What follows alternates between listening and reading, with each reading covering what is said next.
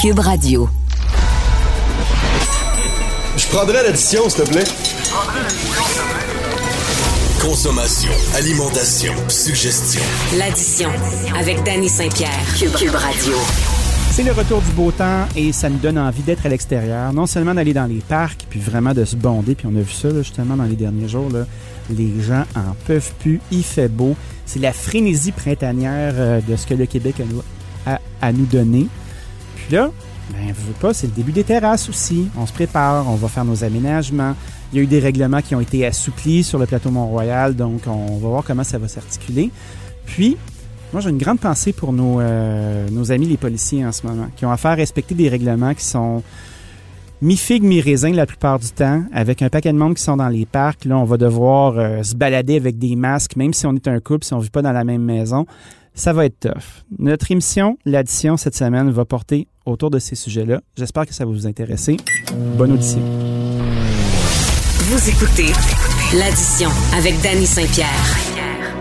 On parle depuis longtemps des changements climatiques, de l'influence que ça a sur notre environnement en général. Ça nous amène au monde du vin.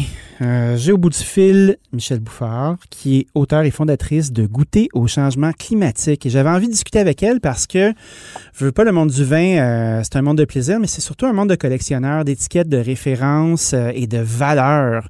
Puis je pense qu'on a un terreau très fertile pour s'amuser aujourd'hui. Salut Michel. Bonjour, Dani. Qu'est-ce qui t'a pris de penser à cette idée-là? Je trouve ça tout à fait brillant, mais je sais pas si c'est le déni, mais peu de gens en ont parlé à date.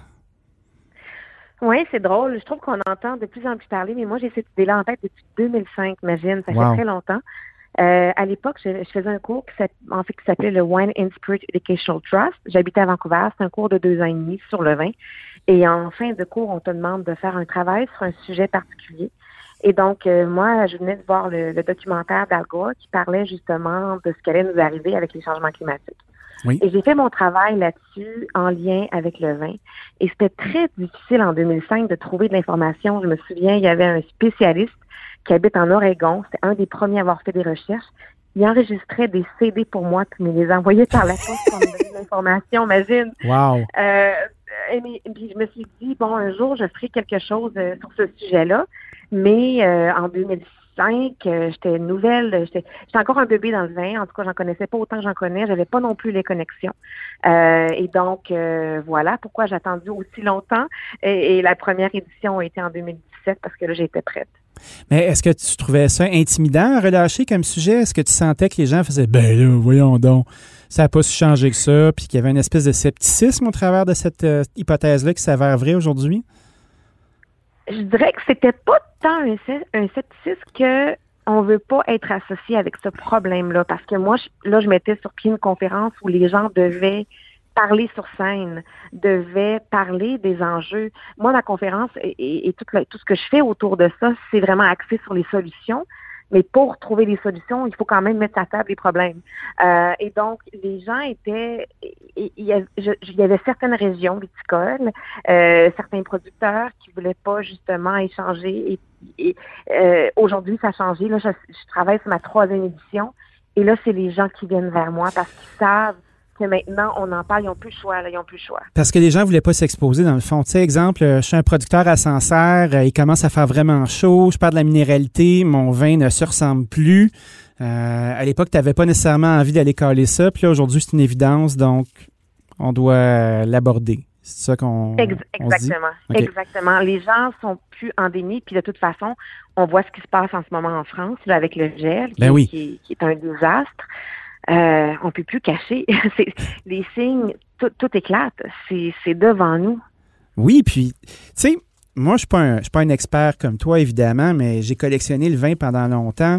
Euh, j'ai fréquenté des cercles, euh, des cercles d'amateurs de vin. Puis, tu sais, c'est quand même un monde. Oui, il y a le côté plaisir, mais il y a beaucoup de collectionneurs d'étiquettes, tu sais, puis que de, de Ouais. belles appellations bordelaises, puis de vins qui coûtent cher, puis de tasse vin dans le cou, puis de toxedo, puis de bonhomme, puis de bonne femme. Quand on commence à, à jouer dans la, la perception de référence, quand on commence à perdre la signature du vigneron, quand on commence à, à douter d'un terroir, est-ce que c'est quelque chose qui peut mettre la France en danger comme région viticole majeure? Oh mon Dieu, c'est tellement long. Il faudrait en parler pendant des heures d'années. Je comprends. On ouvre, Euh, on ouvre le chemin pour en faire plusieurs d'abord. OK, je vais, je, je vais te répondre quelque chose, OK? Oui. Et là, je te donne une primeur. Oh. Euh, je suis en train d'écrire un livre qui va sortir à l'automne, donc ça va être publié chez Duno, une maison de publication en France. Wow. Euh, le livre sort à l'automne et au Canada et, et je co-écris un livre avec un scientifique et un master one à Paris. Et, euh, et le sujet est sur les changements climatiques et, surtout sur les solutions. Et donc, quand je, quand je t'entends poser cette question, euh, il y a deux choses qui, tu sais, deux grandes lignes, là, puis là, c'est, beaucoup plus complexe que ça, mais la première chose, je me dis, je suis en train d'écrire sur les solutions qui existent. Il y en a tellement. Euh, oui, c'est sûr que la chaleur, et pas juste la chaleur, hein, les écarts de température, le gel, la grêle, tout ce qui, arrive, on peut pas avoir un déni envers ça. Par contre, lorsqu'on parle de typicité, ben, si on parle de typicité, ça dépend comment on la définit. Si on parle de millésime, Oui. ben, tu sais, on parle, mettons, en 1947, là, à Chablis, il a fait bien, bien chaud. Ben, c'était la typicité de ce millésime-là. Donc, peut-être qu'il faut juste regarder la définition du mot typicité. La Oui. typicité du terroir, c'est ce qui vit en ce moment. Et donc, ça change d'année en année. Aujourd'hui, la typicité de cette région-là, peut-être qu'elle va être différente de ce qu'on a connu, mais ça va être quand même typique pour ce moment-là. Tu comprends ce que je veux dire? oui, c'est, sur la durée, on va remarquer les variations, mais c'est un peu comme homéopathique en ce moment. Il commence à faire de plus en plus chaud, d'année en année, ça évolue, mais c'est pas euh, c'est pas drastique comme on peut se l'imaginer. Sauf que si on le compare sur 50, 60, 70 ans, ben force est d'admettre qu'il va y avoir des variations. Mais le terroir va être Oui. là. Puis c'est ce qui ce qui est vraiment étonnant aussi, puis c'est ça aussi qu'on parle du réchauffement, puis évidemment on le voit même au Québec, hein, mais en même temps il y a euh, c'est pas constant dans ce sens où euh, je parlais à un ami en Australie la semaine passée. L'année passée ils ont eu des feux. Cette année il y a eu pas mal de pluie, il a fait frais. Euh, donc ils vont récolter avec des taux de sucre beaucoup plus faibles que l'année dernière. Même si on est dans une, mont- une montée donc, c'est ça aussi, c'est qu'on pense souvent au réchauffement, et oui, ça en fait partie, mais ce qui est très inquiétant et difficile, c'est aussi les écarts de température. Tu sais, au Québec, quand on parle aux producteurs, euh, je parlais à, à, à Mike Despervenches, il me Oui. disait, tu sais, Michel, aujourd'hui, en septembre, là, on a des fois deux gels consécutifs. En septembre, on n'avait pas ça avant, des gels en septembre de même. Euh, donc, c'est ça, c'est c'est pas juste la précocité des, ou la chaleur, c'est tous les enjeux qui viennent avec ça, euh, les, les maladies fongiques, euh, la sécheresse. en- donc, c'est- complexe. Mais ça nous ramène aussi au fait que, veux pas, la viticulture, c'est avant tout de l'agriculture. Puis Oui. les mêmes risques que tout agriculteur vit quand il décide de faire pousser quelque chose sont en place. Donc, les changements climatiques sont un des nombreux facteurs qui peuvent modifier, mettre en danger ou bonifier le produit. Oui, tu as, tellement raison. Puis le truc aussi, c'est que, bon, euh, tu sais, la céréale, euh, je sais pas, je dis n'importe quoi, le, le blé. Oui, Euh. Peut-être que la- le goût du blé sera pas aussi affecté par les changements. Mais c'est sûr que le vin, tu sais, parce que le- le- l'expression de, de cette année-là, de, de, de- la température de cette année-là est exprimée dans le verre. Fait que c'est sûr que c'est beaucoup plus sensible. Euh, et, et donc, on revient à ta première ta question de typicité. Oui. Euh, ben oui, tu sais, c'est sûr qu'on on se cachera pas. On, on goûte aujourd'hui Bordeaux euh, avec euh, des taux d'alcool de plus en plus élevés. C'est très mûr. Euh, en même temps, je me dis, je sais pas, je suis une éternelle optimiste. C'est pour ça que je fais ça. Je me dis, je crois qu'il y a des, des solutions. Peut-être qu'il faut regarder les porte-greffes. Peut-être qu'il faut faire des assemblages différents. Peut-être qu'il faut récolter un petit peu plus tôt. Euh, il y a plein de solutions qui s'offrent, je crois, pour continuer à avoir la et, ou les références, en tout cas, qu'on a. Ouais, parce que la main du vigneron va être bien importante rendu là. là. Tu sais, cette espèce Oui. d'acuité-là de OK, tu as un fruit, mais tu peux contrôler quand tu vas le retirer, le fruit. Parce que pour les gens qui connaissent moins euh, ces phénomènes-là, plus il fait chaud, plus, euh, plus le raisin se concentre, plus il est sucré, plus il est sucré, plus il va développer en théorie un taux d'alcool qui va être élevé. Puis il y a des régions du monde qui ne nous ont pas habitués à ça. Puis plus il fait chaud, ben boum, le vin change au complet. Exactement. Puis il y a plein de choses hein, qui sont. Moi, je travaille beaucoup en ce moment sur euh, la découverte de toutes les solutions, toutes les, les innovations qui sont faites de part et d'autre.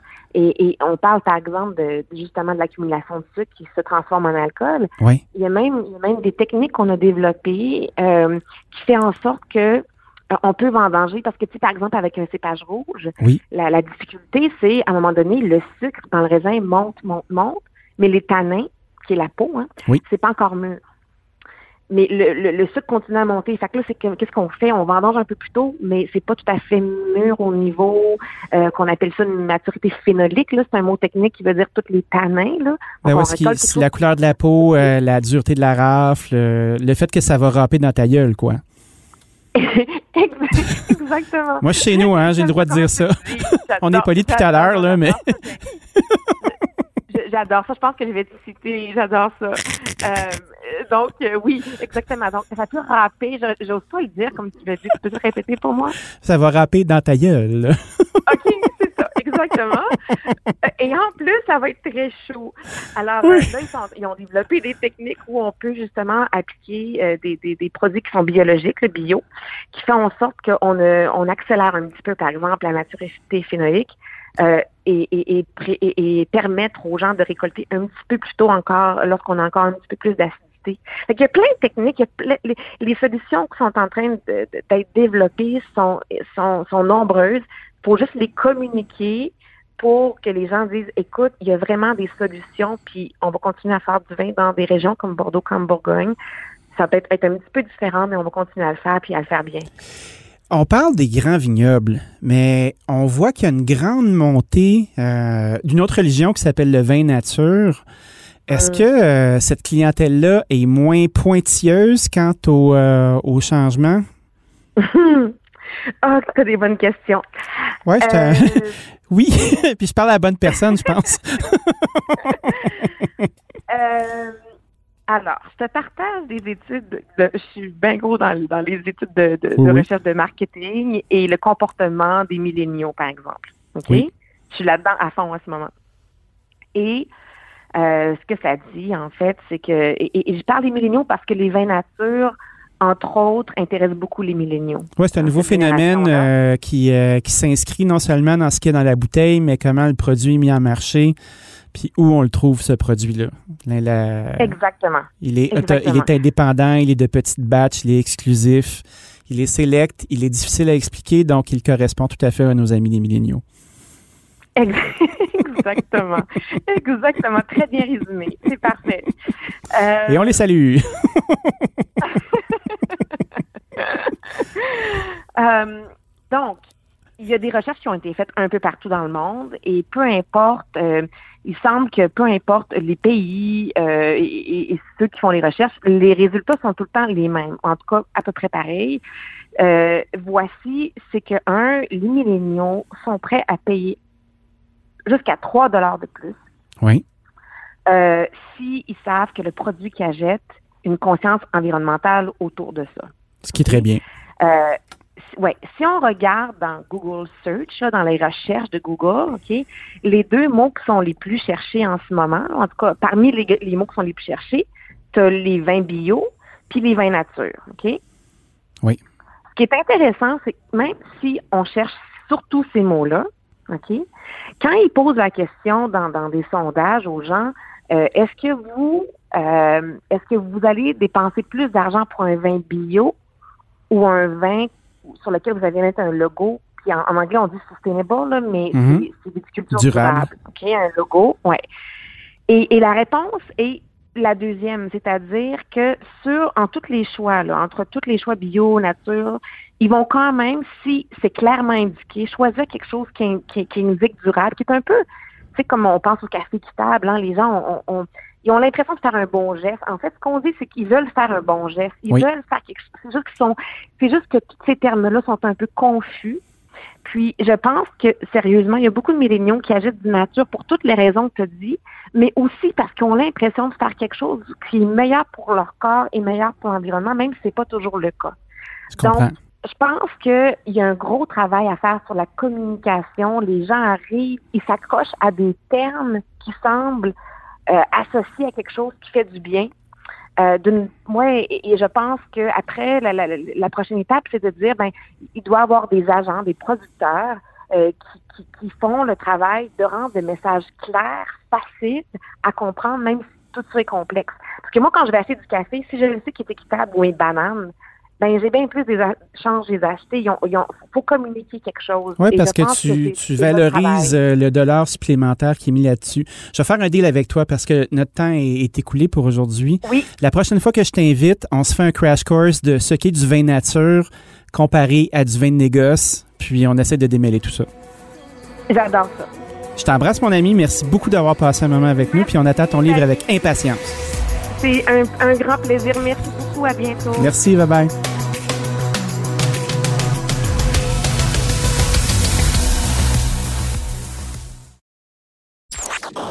Ajoutez deux, trois passés d'astuces, des conseils d'experts et une bonne portion de discussion avec les acteurs de la nouvelle. Et régalez-vous. Vous écoutez l'addition avec le chef Danny Saint-Pierre. Rares sont les institutions qui dépassent une dizaine d'années. Euh, J'ai au bout du fil euh, un ami d'une maison euh, que je respecte beaucoup qui s'appelle le Tapéo, qui va bientôt entrer dans sa 17e année. Et puis, euh, j'avais envie de discuter euh, avec Sébastien Muniz de comment ça se passe par chez lui. Salut Sébastien. Bonjour Dani, ça va bien? Moi, ça va très bien. Toi, comment ça se passe de ton côté? Ça va, ça, on trouve un peu le temps long avec nos associés, là, avec la pandémie, mais bon, je pense qu'on est tous dans le même bateau. Assez clair. Écoute, on, je suis tombé un peu par hasard hier parce que j'étais euh, dans une petite conférence téléphonique avec Tourisme Montréal, avec ton partenaire Victor Alfonso. Puis, euh, on a une discussion euh, sur la bureaucratie. Euh, sur le fait que vous avez une grande, grande, grande difficulté d'être capable de finir par avoir une terrasse devant chez vous. Vous êtes dans l'arrondissement Villeray. Euh, puis l'histoire me faisait penser aux 12 travaux d'Astérix. J'aurais aimé que tu nous la racontes un petit peu pour nos auditeurs. Effectivement, euh, l'allusion des douze travaux, c'est exactement ça. Euh, je veux dire, on fait un pas en avant, on en fait trois en arrière. Premièrement, on a eu euh, des difficultés à commencer les démarches pour les terrasses parce que la piste cyclable qui a pris place durant la pandémie l'année passée sur Villeray va être complètement redessinée. Alors, les dessins n'étaient pas prêts. Bon, jusqu'à ce point-là, ça va, je comprends. Là, ils ont tout fait l'aménagement, tous les commerces ont fait un zoom, on a été tous d'accord, on a amené nos idées. Après ça, c'était, bon, faites des plans, proposez des plans. Mais les Vous avez été consulté? on a été consulté pour la piste cyclable, pour voir euh, si on était content, si on aimait ça, euh, si on avait des suggestions à faire également. Par l'arrondissement? Par l'arrondissement, oui. OK, c'était pas votre SDC, là, c'était l'arrondissement qui a fait ça sur la rue Villeray. Oui. OK pour être sûr que tous les commerçants étaient contents. Parce que l'année passée, la piste club a été imposée par la mairie centrale, disons, puis euh, même notre mairesse d'arrondissement n'était même pas au courant. Là. Cette oh. année, ça s'est mieux organisé, disons. Et puis, il y avait des côtés de sécurité aussi que nous, les commerçants, on voulait mettre de l'avant parce qu'on est là tous les jours. Ben oui. Des, des, gens qui roulaient en sens inverse. Euh, parce que la rue a aussi changé à une direction maintenant entre la jeunesse et Saint-Laurent. En tout cas, beaucoup de complications. Oui. Et tout ça a retardé le fait de, bon, est-ce qu'on peut avoir une terrasse? Oui, on, la ville nous dit, on va vous aider à faciliter la tâche. Alors, bon, on, est, on fait des plans avec euh, les paramètres qui nous sont demandés. On nous a demandé de changer les plans euh, à six reprises par rapport à des petites choses que l'architecte du groupe n'aimait pas ou quoi que ce soit. Six? Comme dans 1, 2, 3, 4, 5, 6 reprises? Oui. OK, mais à, quel point ils peuvent vous gosser six fois? Qu'est-ce que c'est? Mais c'est terrible.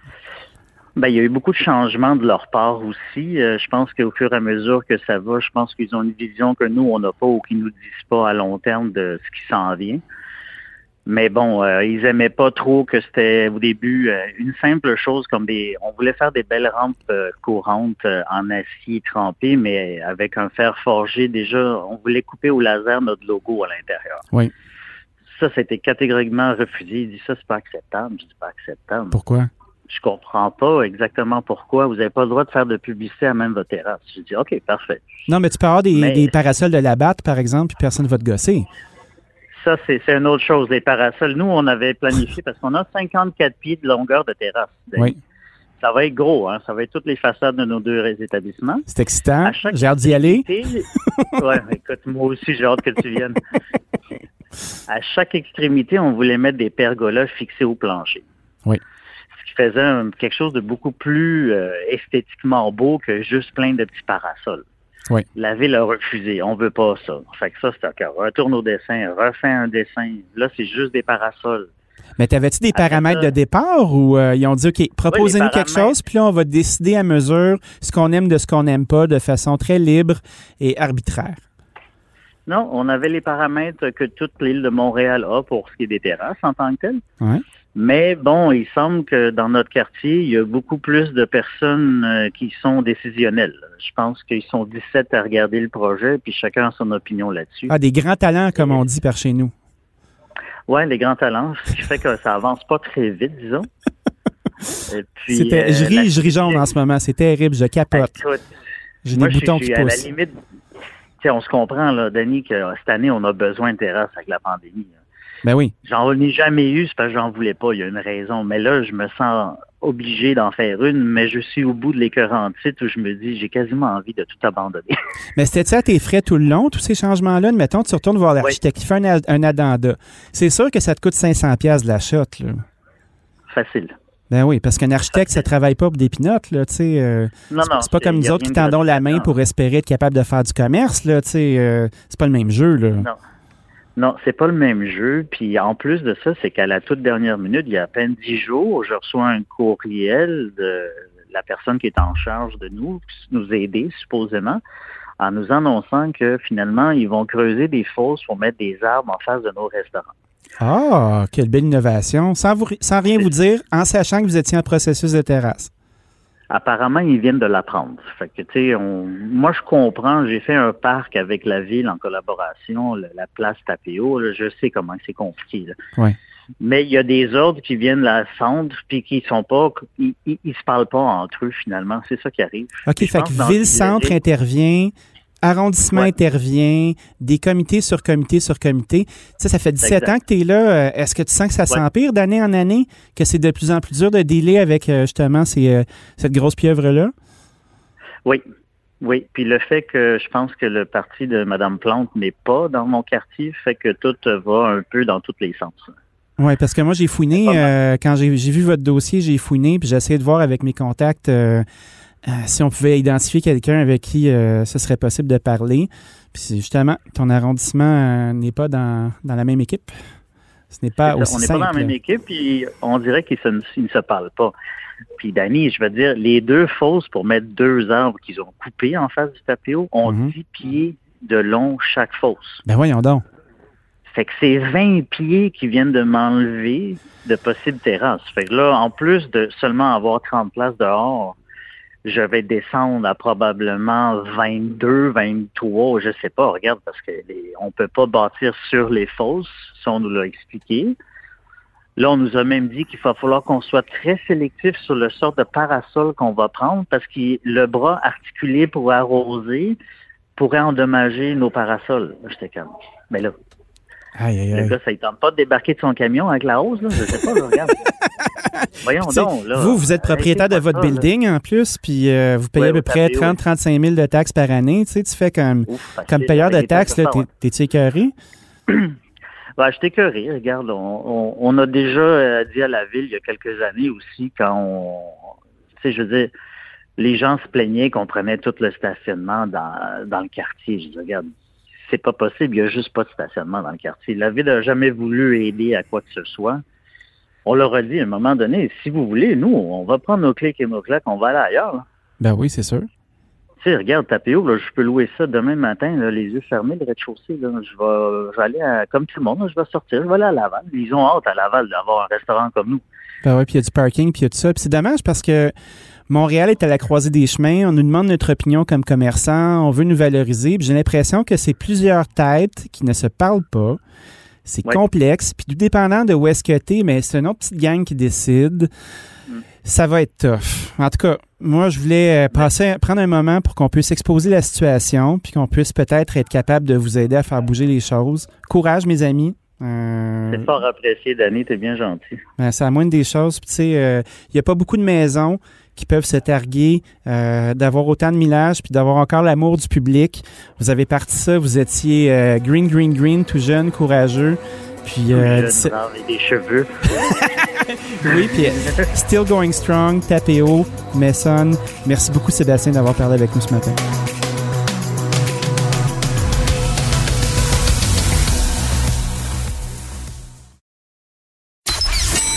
Je prendrais l'addition, s'il te plaît. Vous écoutez l'addition avec le chef Danny Saint-Pierre. Le plateau Mont-Royal a adopté à la séance du Conseil du 12 avril son règlement 20-13 qui propose une réglementation plus souple et adaptée aux tendances et aux besoins actuels des secteurs de la restauration et des bars. J'ai au bout du fil Luc Rabouin, euh, qui est maire de l'arrondissement du plateau Mont-Royal et responsable du développement économique de la ville de Montréal pour qu'on puisse en discuter. Salut Luc. Bonjour Denis. Donc, euh, gros, euh, gros programme, gros projet qui est le 2013 qui a été adopté. Je te dirais que moi qui ai l'oreille à la rue, euh, mes collègues, mes amis qui ont des restaurants sont bien contents de tout ça. Je pense que le plateau fait bonne figure en, fait de, souplesse. comment ça se passe de votre côté? Ben oui, c'est un projet qui a été très, très bien accueilli, évidemment, là, par les restaurateurs, les cafés, les propriétaires de bars, parce que on, on met à jour notre règlement, en fait, avec la réalité d'aujourd'hui. On sait le, le, le, commerce est en transformation. Et moi, je m'étais engagé, là, quand j'ai été élu, là, vraiment à essayer de c'est ça, de rendre notre règlement euh, en lien, en phase avec la réalité euh, du commerce d'aujourd'hui. Donc, il est très bien accueilli. On a aussi consulté les citoyens parce que le, on est toujours dans un fragile équilibre dans le plateau. C'est un quartier très, très dense. Euh, oui. Il y a beaucoup de commerces, il y a beaucoup de résidents. Donc, on est toujours à chercher l'équilibre entre préserver la qualité de vie de nos milieux résidentiels, parce qu'il y a beaucoup de gens qui y habitent, et assurer la vitalité euh, des commerces. Et je pense qu'on est arrivé avec euh, un bon équilibre où tout le monde, règle générale, est content de nos propositions. Comment ça a été euh, de justement essayer de désenclaver tous ces règlements-là? Parce que tu sais, veux pas une bureaucratie, ça s'installe pas d'un coup. C'est des petites habitudes qui se prennent, puis là, ben, c'est des règlements, des annexes, puis après ça, c'est une petite courbe. Puis on parle souvent des 12 travaux d'Astérix quand euh, il s'agit de dealer avec euh, le quotidien pour être capable de se conformer. Est-ce qu'il y a eu une, une résistance dans, dans, les bureaux où ça s'est fait avec la même souplesse, disons? A aucune résistance. En fait, euh, ce, qui est, ce, qui est, ce, qui est, vraiment facilitant pour nous, c'est que les élus et l'équipe de direction de l'arrondissement, on était tous d'accord qu'il fallait faire ce travail-là, qu'il fallait faire cette mise à jour. Et ils ont travaillé vraiment très fort parce qu'on a revu, ben, en tout cas, tu peux voir euh, certains éléments. Là, il y en a beaucoup d'éléments. C'est une réforme majeure. Donc, on a vraiment eu la pleine collaboration de nos équipes. On a eu la collaboration des SDC aussi qu'on a consulté. Euh, donc, ça a été euh, vraiment un, processus long. Hein. C'est un peu, c'est plus d'une année de travail, mais on arrive avec un résultat là, qui, est, fort intéressant. Qu'est-ce qui fait qu'on se retrouve avec justement des règlements qui sont désuets? Je comprends que le commerce, euh, le commerce change, puis c'est arrivé très, très, très rapidement. Puis vous avez hérité d'un, paquet d'administrations précédentes qui avaient leurs petites habitudes. Qu'est-ce qui fait qu'on se retrouve avec une bureaucratie qui est lourde comme ça? Qu'est-ce qui justifie ça? Ben, euh, c'est sûr que la, réglementation, c'est dans, dans, une ville, c'est l'outil dont on dispose pour encadrer les affaires. Donc, euh, comme je disais euh, en entrée de jeu, nous, on a à nous assurer de l'équilibre entre la qualité de vie et la vitalité commerciale. Donc, on ne peut pas autoriser les gens à faire ce qu'ils veulent parce qu'ils pensent que c'est bon pour euh, leurs affaires. Il faut qu'ils tiennent compte aussi qu'il y a d'autres commerces autour et qu'il y a aussi des résidents. Et c'est par le, seul outil dont on dispose, c'est la réglementation. Donc, je comprends que des fois, on peut trouver ça lourd, mais on en a besoin. Ben, je trouve ça important de l'expliquer parce que on a toujours le point de vue, admettons, du commerçant qui se victimise. Là, je me souviens, moi, de l'épisode de la raclette sur Mont-Royal où euh, on avait quelqu'un qui était là puis qui menaçait à mot couvert d'aller dans les médias pour qu'il puisse faire de la raclette devant une crèmerie. Puis là, ça faisait une espèce de cirque, mais tu sais, les règlements sont en place. Je pense que si on perd nos règlements, ça va être le Far West, là. Exactement. Donc, c'est pour ça qu'on a des règlements. Après, ça se peut que les règlements soient euh, pas adaptés. Puis là, on le voit, là, nous, on en a, on a changé beaucoup de choses. Eh Donc, on reconnaît que les règlements sont pas adaptés, mais euh, chacun ne peut pas décider individuellement ce euh, ce qu'il peut faire ou pas. Donc, euh, quand nos règlements ne sont pas adaptés, le pouvoir qu'on a comme élu, c'est de les changer. Euh, donc, c'est ce qu'on fait là, mais évidemment, ça ne peut pas être le Far West, puis chacun ne peut pas faire ce qu'il veut parce qu'on a il y a d'autres mondes, on n'est pas tout seul. quels sont les, à ton avis, les faits saillants les plus importants de ces projets, de ce projet de règlement? Qu'est-ce que tu penses qui va changer le jeu pour beaucoup de gens? Oui, ben, on, remarquait dans le plateau qu'il y avait la possibilité d'avoir une épicerie ou un restaurant ou un débit de boisson alcoolique. T'imagines, juste avec la terminologie. Il y a beaucoup d'options, en tout cas. comme ça. Ouais. Donc, on a changé les débits de boissons alcooliques pour appeler ça des bars. Oui. Tout le monde comprend de quoi on parle. Euh, on a, euh, et là, on avait plusieurs épiceries qui, dans le fond, étaient des cafés. Et euh, dans une épicerie, tu avais, le droit d'avoir trois tables, douze chaises. Oui. Là, les, les, gens étiraient un peu ça. Puis là, on s'est dit, ben, des, des, cafés, ça ne dérange pas. On, a, on en a plein d'épiceries qui sont des cafés. Donc, on va, on va créer une catégorie café qui est moins contraignante que resto, parce que resto, tu as plusieurs normes à respecter, ventilation, etc., parce Oui. que tu as de la cuisson. Là. Mhm. Mais café, euh, on a créé l'usage café. Fait que ça, ça, ça, ça, ça va faciliter la vie à des épiceries qui vont pouvoir devenir des cafés, puis ils n'auront pas de problème, ça leur coûtera rien, on va leur donner un usage, et ça va leur permettre d'avoir le droit d'avoir une terrasse. Et Oh. là, ça, c'est- ça, c'est aussi un élément qui est vraiment important dans la réglementation, là, c'est que là, on permet à tous les cafés, bars, restos et microbrasseries d'avoir droit de- d'avoir une terrasse. Donc, le café ou l'épicerie peut prendre un espace de stationnement devant son commerce puis le convertir en terrasse. Il peut, exactement. Il a le droit. Ben, il faut qu'il demande un permis. Il y a, on- Oui, il y a des règles parce qu'on est sur la rue, là, donc évidemment, nous, on a des règles de sécurité, mais il va pouvoir avoir une terrasse. Ben ça, ça va créer beaucoup soit- d'animation, là. Exactement. Et en plus, on ajoute la possibilité d'avoir des terrasses sur les plus petites rues commerciales, ce qui n'était pas possible avant. Wow. Donc, toutes les petites rues du Myland, Fairmont, euh, Saint-Viateur, Bernard, euh, l'avenue Laurier, Est, euh, par exemple, c'est des rues où il n'y avait pas la possibilité d'avoir de terrasse sur rue. Donc, on l'a et, comme je, disais, qu'on doit toujours s'assurer de l'équilibre avec les, quartiers résidentiels, mais sur ces plus petites rues commerciales-là, on balise les terrasses, ça ferme à 22 heures. Donc, c'est le compromis qu'on fait. On permet des terrasses, c'était interdit avant, mais euh, on limite la, durée jusqu'à 22 heures parce qu'on veut assurer la qualité de vie des gens qui habitent autour. Parlant des gens qui habitent autour, euh, est-ce que les gens euh, de l'arrondissement sont régis dans des comités citoyens ou comment vous faites pour avoir le- le pouls de la population? Parce qu'on en parle beaucoup, elle peut être vocale, mais euh, qui sont ces gens? Comment sont-ils représentés? Oui, on n'a pas un interlocuteur comme on a, par exemple, avec les euh, sociétés de développement commercial. Là, on a des associations de commerçants avec qui on peut discuter. Ça ne change pas qu'il peut y avoir des commerçants qui ne sont pas d'accord avec leur position de leur association. hein, on l'a bien vu. Oui, Euh, ça, ça se peut. c'est bien mais- documenté. Oui, c'est bien documenté. Donc, sur le- la question des, euh, du règlement d'urbanisme qu'on a modifié, dont on parle maintenant, on a fait une consultation publique. Donc, on a vraiment fait un processus exemplaire. là. Tous les citoyens pouvaient y participer. C'était évidemment virtuel, mais on a, on a fait une capsule vidéo Oui. qui explique l'ensemble des modifications, que les gens pouvaient avoir accès, pouvaient préparer leurs questions à l'avance. On a fait une soirée publique d'information et de questions. On a écrit, mis en ligne un question-réponse. À mesure que les gens nous posaient des questions, on répondait puis on le mettait en ligne. Donc, on a vraiment fait un, exercice large de consultation publique sur le règlement. Donc, on est très solide sur les citoyens. On a pris en compte leurs recommandations, les commerçants aussi, puis on a un règlement qui euh, assure l'équilibre entre les deux. Fait qu'on va, on, on va pouvoir s'éviter d'avoir euh, les, sans, les sempiternelles euh, récriminations euh, de une personne ou deux ou trois qui vont être récupérées par les médias pour encore beurrer notre beau plateau de merde puis de dire que c'est difficile d'être à Montréal. On va être capable d'éviter ça d'après toi. Euh, je, je, je gagerai pas là-dessus. Mais sur le Moi non plus! On, on a fait un, non. On a fait un processus exemplaire. On a annoncé hier euh, au conseil d'arrondissement lun- lun- lundi qu'on allait faire euh, trois projets de piétonisation dans le plateau. Ben oui. Euh, les associations, on s'est assuré là, que la majorité des commerçants soient d'accord, mais la majorité, c'est pas tout le monde. Oui. Donc, ça se peut qu'il y ait des gens qui soient pas qui soient pas contents, puis qu'évidemment, ils puissent aller dans les médias puis euh, être visibles. Mais nous, ce qu'on ce qu'on essaye de faire, là, vraiment, là, c'est de faire des projets qui répondent à l'ensemble. Donc, on prend en compte en compte la majorité, mais pas seulement. On a aussi toujours des mesures d'atténuation pour ceux qui sont désavantagés. Je pense par exemple, pour le stationnement l'année dernière, on avait créé des places gratuites. On essaie de tenir compte du plus large possible de personnes dans nos, euh, dans nos décisions, mais évidemment, on n'arrive jamais à euh, satisfaire 100% ni des citoyens ni des commerçants.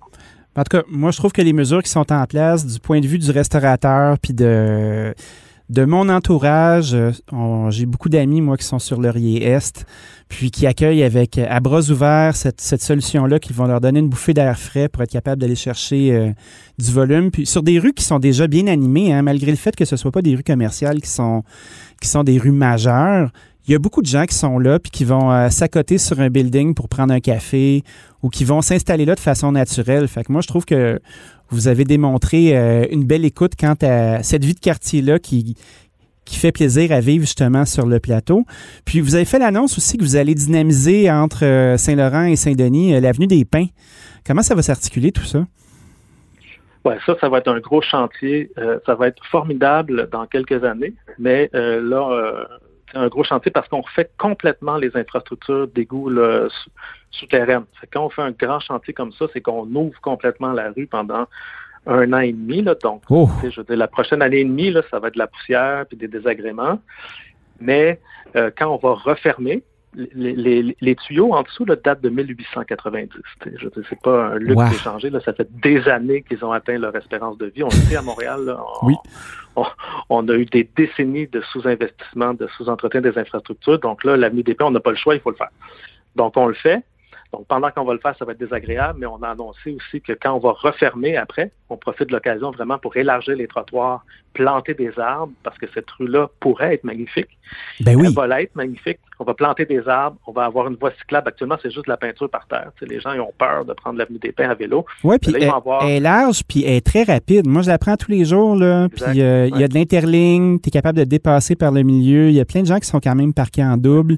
C'est bourré de trous. C'est sec, sec, sec. On voit vraiment que c'est une fracture urbaine. Quand j'ai vu les plans que vous avez proposés, puis justement la verdure, j'ai pensé à toutes les petites façades commerciales qui sont vides, puis qui peuvent bien desservir le quartier, mais tu n'as aucunement envie en ce moment d'aller passer du temps sur des pins. Je pense que ça va être un gros gain. Absolument. Ça, va être l'une des plus belles avenues de Montréal. Donc, euh, c'est, ça va être super, euh, mais c'est juste que, comme à chaque fois qu'il y a des grands projets, ben, il y a comme la partie pendant les travaux qui est plus désagréable. Mais pensez-vous que vous faites les frais des fois de faire la job? Parce que tu l'as bien mentionné, euh, ça fait des décennies que ça aurait dû être fait. Puis tu sais, on, sent que vous êtes un parti de doer, que vous êtes capable de faire les choses, mais que ces choses-là ont quand même un prix politique. Puis avec le spectre de Denis Coderre qui est aux alentours, puis qui, euh, qui, repart euh, son cirque médiatique à lui, le fait d'avoir fait autant d'affaires puis d'avoir brassé à cage autant, pensez-vous que ça va vous désavantager? Je pense pas. Je pense qu'à un moment donné, euh, les gens vont faire la part des choses. C'est sûr que l'année dernière, on était dans un contexte, puis encore maintenant, de pandémie. Donc, je pense que toutes les, tous les Montréalais comprennent qu'il faut refaire les infrastructures. C'est juste que là, il y en avait beaucoup parce que nous, on a, on a l'ambition d'agir de, avec responsabilité, de ne pas pelleter au prochain euh, les enjeux. Sauf que euh, on a convenu, puis la mairesse l'a fait là, à la fin de l'automne dernier en disant cette année, là, donc en 2021, on a priorisé certains chantiers parce qu'on comprend qu'on est en pandémie, puis tout le monde est un peu à bout. Mais euh, ça change pas qu'on reste sur la même orientation, qu'on doit agir avec responsabilité, refaire nos infrastructures. Puis quand on les refait, contrairement au maire précédent qui a refait la rue Saint-Denis, qui a eu un méga chantier. Puis lui, quand il refait, ben, on a deux ans de travaux, fait qu'on paye les conséquences, mais après, c'est pareil comme avant. Alors que nous, quand on refait l'avenue des Pins, ben oui, il va y avoir l'inconvénient des travaux, mais après, l'avenue va être magnifique. Elle sera pas refaite comme avant. On va profiter de l'occasion pour la verdir, puis euh, élargir les trottoirs, puis aménager un réseau cyclable, tout en préservant les deux voies de circulation. Ah, parce qu'on voit que à chaque fois qu'il y a des projets qui s'installent, puis là, j'ai l'air d'un fan, là, mais tu sais, moi, je vis dans le quartier, puis mm-hmm. je la vois, la différence. Puis tu sais, je te parle comme citoyen, là. Quand je vois ce qui a été fait sur Saint-Denis, quand je vois, euh, on pense juste à, l'époque, euh, ce qui a été fait sur Laurier-Est, à la hauteur de la station de métro, comment la ville est placée, comment la ville est verdie. C'est chouette d'habiter dans ce quartier-là. On est bien. C'est le fun de voir qu'il y a de l'ambition, il y a des infrastructures. Puis à la fin de la journée, même le monde qui chialait finisse par aimer ça. Fait que, tu sais, je vous dirais, lâchez pas la patate. Allez-y à fond. Oui, merci, merci. Parce que souvent, on, le voit, moi, je, je, je, reste convaincu que le plateau, là, moi j'ai deux enfants, euh, je trouve que le plateau, c'est le meilleur endroit au monde où vivre, puis euh, voir grandir sa famille. On, a une qualité de vie exceptionnelle. Euh, puis oui, des fois, on peut être critique, mais au bout du compte, là, on habite dans un quartier qui est vraiment magnifique. Ah, tout à fait. Écoute, je pense pas qu'on peut mieux finir ça? Merci, Luc Rabouin, d'avoir passé un moment avec nous. Puis en espérant se croiser sur une terrasse cet été très bientôt. Oui, on a hâte. Merci, salut.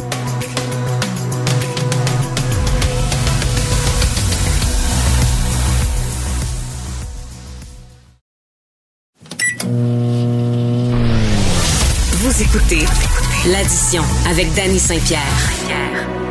J'ai souvent une pensée pour les agents qui, euh, qui sont là à faire respecter un couvre-feu, euh, qui passent en auto devant des parcs qui sont bondés avec du monde qui ont juste envie de les envoyer chier. J'ai beaucoup d'empathie pour eux parce que déjà, c'est un travail qui est extrêmement difficile, celui d'être policier, celui de faire respecter des règlements qu'on n'a pas choisis, euh, celui d'être en place pour faire régner un ordre qui est de plus en plus fragile. J'avais envie de discuter aujourd'hui avec Daniel Clérou, qui est analyste en intervention policière. Salut Daniel. Bonjour, Danny. Merci de m'inviter. Ben là, ça fait plaisir. Écoute, moi, je trouve que c'est une voix qu'on n'entend pas assez souvent, que celle qui peut expliquer un peu comment ça se passe en général dans, la tête d'un policier ou dans la culture euh, ben, de la force qui est en place pour nous protéger. Euh, tu dois avoir une oreille à terre, toi, euh, sur justement ce qui se passe avec nos hommes et nos dames en bleu. Comment ça se passe? Comment va le moral? le moral va correct, je dirais. Euh, surtout, on apprend là encore dernièrement qu'il y a des policiers qui ont été confrontés à des situations où que, euh, il y en a quelques-uns qui ont été infectés par la COVID. Il y en a d'autres qui, qui doivent euh, qui doivent aller passer des tests. ça sortait le 14 avril, justement, la nouvelle. les policiers, j'en ai plusieurs avec qui j'ai gardé contact, parce qu'évidemment, si je veux me garder de l'information, je suis capable de leur parler. Oui, il faudrait, hein? il faudrait. Et puis... ça se google mal, ça. ils trouvent ça tellement difficile parce que, premièrement, euh, au niveau des, pas des conditions, mais des règles qui sont données par le gouvernement, ça change régulièrement. Aux deux jours, aux trois jours, on assouplit, euh, on assouplit les règles, on les, on les met plus, plus dures le lendemain. Comme euh, le 13 avril, M. Legault a dit que dorénavant, le masque devait être porté en tout temps. La veille, il avait dit non, que c'était pas nécessairement nécessaire.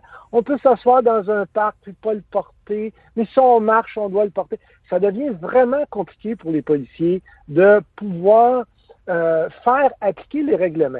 D'autant plus que la majorité des règlements, c'est pas nous qui les décident, hein. c'est le gouvernement ou c'est la législation.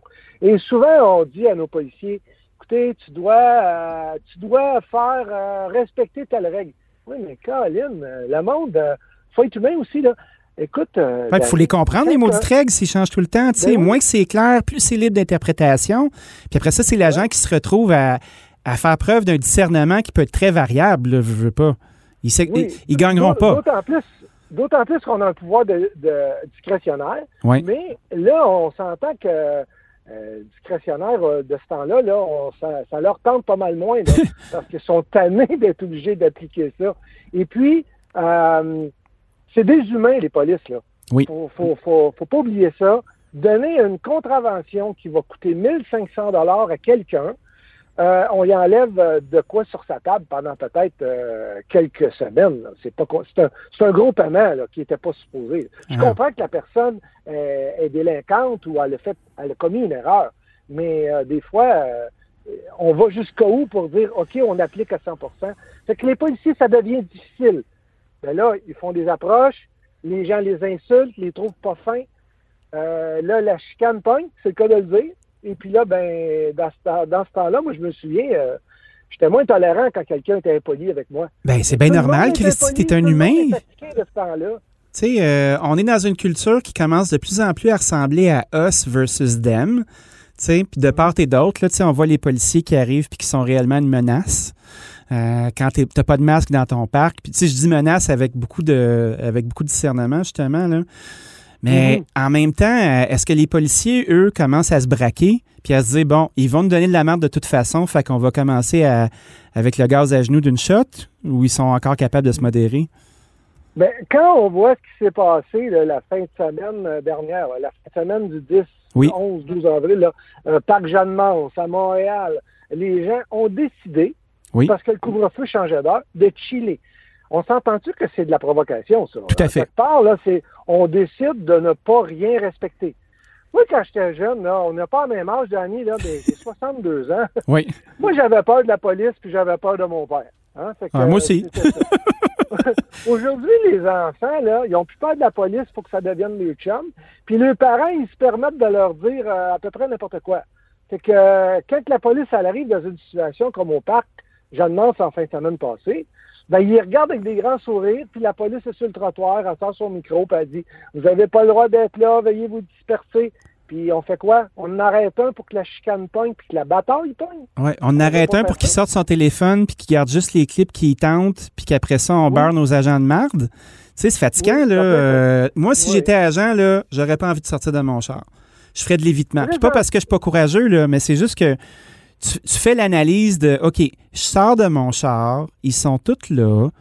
Il y a de la garnotte, on va se faire pitcher des roches, il va falloir j'appelle du backup, la merde, elle va pogner qu'est-ce qu'on fait? C'est en plein ça. Ben, tu as, la bonne description. Puis si on arrive en masse, en groupe, parce qu'on le prévoit, 4-5 chars, ben là, là, ils voient ça comme une provocation. Ben oui. En fin de semaine, là, quand il y a eu les gens qui ont décidé de, briser, là, qui ont briser des vitrines à Montréal, on s'entend que c'est pas c'est pas la majorité du groupe, là. C'est quelques casseurs qui se sont initiés. J'entendais hier une entrevue euh, avant hier une entrevue à Denis Lévesque, une dame de Québec qui disait Moi, la police me déçu, ils sont pas intervenus. Ben là. Ben là, c'est parce que tu veux qu'on fasse quoi? Euh, on arrête un puis qu'on se fasse lancer des roches dans le dos pendant ce temps-là. Et la première personne qu'il faut protéger, là, c'est lui-même. La police, elle veut se protéger. Il euh, faut qu'elle analyse la situation avant d'intervenir. Elle analyse le risque de l'intervention. Des fois, il vaut mieux laisser aller, prendre des notes, filmer. On donnera des contraventions plus tard qu'intervenir sur le coup servir à chicane, puis ça fait la manchette des journaux. Ah, c'est clair. Puis avec justement, on parlait des téléphones tout à l'heure. Euh, est-ce que tu sens que euh, la police euh, est forcée de s'admettre qu'elle a moins de mordants, puis qu'on risque d'avoir un débalancement dans, la sécurité de la population, avec justement le fait que tu fais quelque chose, c'est pas correct, tu fais rien, c'est pas correct, c'est jamais correct. Comment ils se ben, sentent? C'est beaucoup, plus contesté. Les policiers de présentement, là, j'en entends me dire, euh, Dan, moi, je m'entends pas intervenir plutôt que de passer d'un journaux demain matin. Tout à fait. Euh, si c'est pas trop grave, on va passer tout droit, on va essayer de les avertir d'être cool. Et quand c'est rendu que la police, faut qu'elle soit cool, c'est compliqué. Ça veut dire qu'il y a un manque de respect en quelque part. Et là, euh, il y a une culture qui s'installe, les gens sont fatigués, commencent à manquer de tolérance, c'est partout dans tous les milieux. Donc, ça crée de l'agressivité. Ça devient vraiment, vraiment compliqué. Un autre truc aussi qu'on entend, c'est qu'habituellement, les policiers sont habitués d'intervenir pour des gens qui sont en marge. Des cas de santé mentale, de la délinquance, du crime, euh, travailler avec des bandits. Là, je sens qu'on a des agents qui sont obligés de travailler avec des contrevenants qui sont euh, qui sont des gens comme eux dans le fond là, puis qui sont euh, qui peuvent être ta tante, ton oncle, ta mère, ta soeur, ta fille. Puis ces gens-là ne sont pas habitués d'être policiers de la même façon. Est-ce que ça apporte un degré de complexité, ça? Oui, parce que là, c'est monsieur tout le monde qu'on rencontre présentement en tant que pandémie, OK? Oui. La problématique qu'on vit avec ça, c'est que c'est la dénonciation. Toi, Danny, tu décides de dénoncer ton voisin, puis c'est un bon gars. Oui. Mais moi, quand j'arrive, là, tu as appelé la police, tu as fait le 911, tu es enregistré, puis tu demandes à ce que j'intervienne. Si j'interviens pas, moi, tu peux m'emmener en déontologie parce que j'ai pas fait ma job. Ah, quand quelque part, la police est confrontée à ça aussi. Elle dit Bon, est-ce que j'interviens pas parce que je trouve que c'est un bon monsieur puis il mérite juste un avertissement? Ou j'interviens parce que là, j'ai plus de tolérance puis le voisin va faire une plainte contre moi? Il faut être obligé d'analyser tout ça. Et c'est ça qui devient complexe, c'est que là, on est, les policiers sont devenus dépendants non seulement des gens qui sont un petit peu déviant, hein, parce que c'est un, genre de déviance, c'est-à-dire de ne pas respecter les règles, mais c'est pas si grave que ça. Mais c'est quoi pas être si grave? On, voler une scène, voler 100 pièces. C'est-tu voler pareil? Ben oui, voler un œuf, voler un bœuf, c'est la même Christie d'affaires. C'est la même maudite affaire. que donc, les policiers se retrouvent dans une situation où ce qu'ils se doivent d'évaluer le risque, est-ce qu'on devrait euh, intervenir, puis est-ce que je vais être capable d'expliquer pourquoi j'ai fait telle, euh, j'ai pris telle décision. C'est tough. Tout le temps pris entre le, mur puis une place dure. Ah, il y a une autre nouvelle aussi qui me fait sourciller euh, cette semaine, puis euh, j'imagine que toi aussi. Là. le congrès qu'il y a eu où on a commencé à discuter du fait de désarmer les agents. Qu'est-ce que tu penses de ça, toi? Ben, c'est sûr que moi, je suis de la vieille école. Là. Pour mon dire, une police, ça doit être armé. Quand tu n'es pas armé, en quelque part, il y a un pouvoir le pouvoir de dissuasion est pas nécessairement là.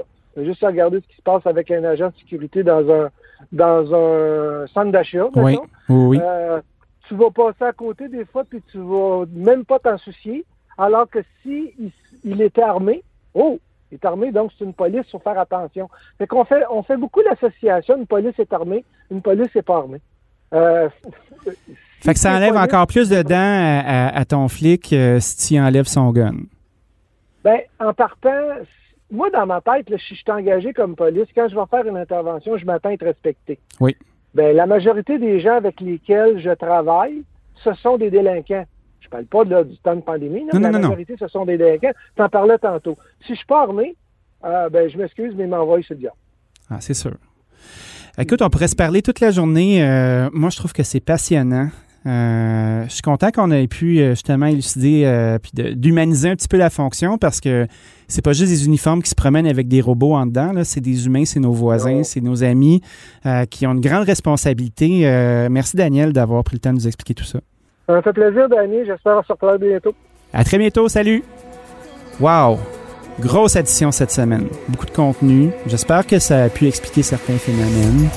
Merci d'avoir été à l'écoute et je vous invite à nous rejoindre la semaine prochaine.